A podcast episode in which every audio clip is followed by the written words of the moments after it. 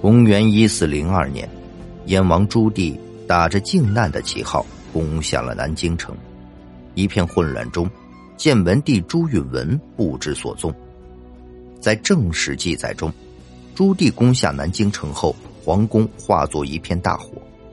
这片熊熊大火，在当时史学家笔下，只用了“地自焚”三个字一带而过。如此轻描淡写的描述。自然也引起了后人诸多猜测。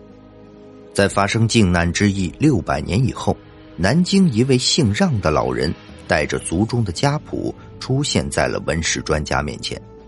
他自称是建文帝第十五世孙，在他随身携带的家谱中记载了一个令人目瞪口呆的故事。当初南京城破的时候，建文帝并没有自焚而死，而是由地道逃出宫外。随后改名让鸾，隐居在了湖南一带。我们姑且不去考证这位让姓老人所说真假。其实，关于建文帝的下落之谜，逃亡一说古已有之。根据明代史学家潘群研究发现，在明史中的一段记载就透露出了某些端倪。据记载，在万历二年，明神宗问当朝宰相张居正。建文帝到底是怎么回事？张居正回答说：“相传是跑掉了，并没有死在宫中。”潘群认为，皇帝和宰相讨论这样一个严肃的事情，并被正史记录下来，想必张居正是不敢故意说假话来欺君的。那么问题来了：如果建文帝没有被烧死，而是逃出宫外，那么他到底去了哪里？有的人说。建文帝逃到了西南，有的人说建文帝逃到了武昌，甚至还有人说建文帝逃到了海外。朱棣派郑和七下西洋的目的就是寻找建文帝的下落，但是这种种说法都缺乏完整的历史依据，所以尽管一时间众说纷纭，建文帝下落之谜也是毫无结果。直到二零零八年。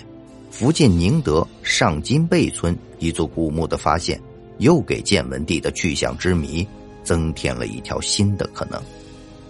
经过六天的探查，考古专家们认定这座古墓建造于明初，距今约有六百多年的历史。那么，这座位于人迹罕至的深山中的古墓究竟有哪些奇特之处呢？首先，这座古墓的形制令人感到不可思议。在这座古墓之前，矗立着一座舍利塔，显示墓主人应该是一位高僧。但是，按照佛门规定，佛家弟子去世后只建塔不修墓，而这座古墓除了舍利塔，还建有俗人才有的拜亭。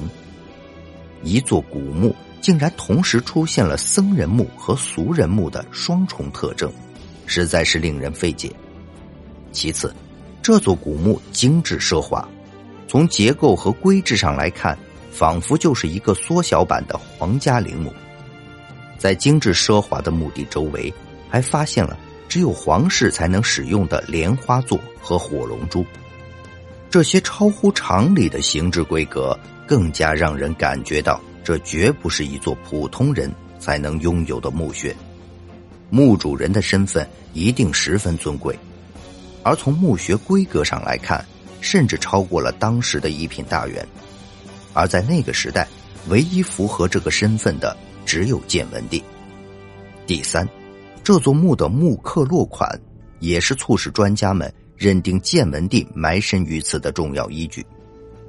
这座墓的木刻落款为“御赐金兰佛圆明大师第三代沧海珠大师之塔”。专家们认为。原名意为明朝和功德圆满之意，而能够当得起如此殊荣的，就只有开国皇帝朱元璋一人。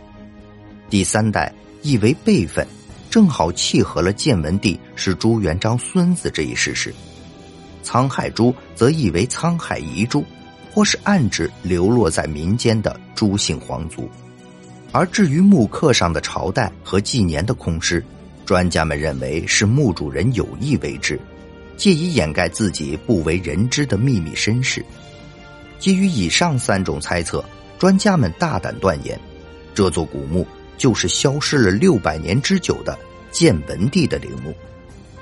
如果这个猜想证实正确的话，那么困扰史学界六百余年的建文帝失踪之谜将被解开。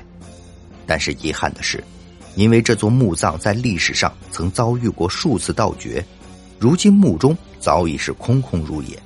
那么，这个墓葬究竟是不是建文帝的埋骨之地，还需要专家们进一步的考证才能够得出答案。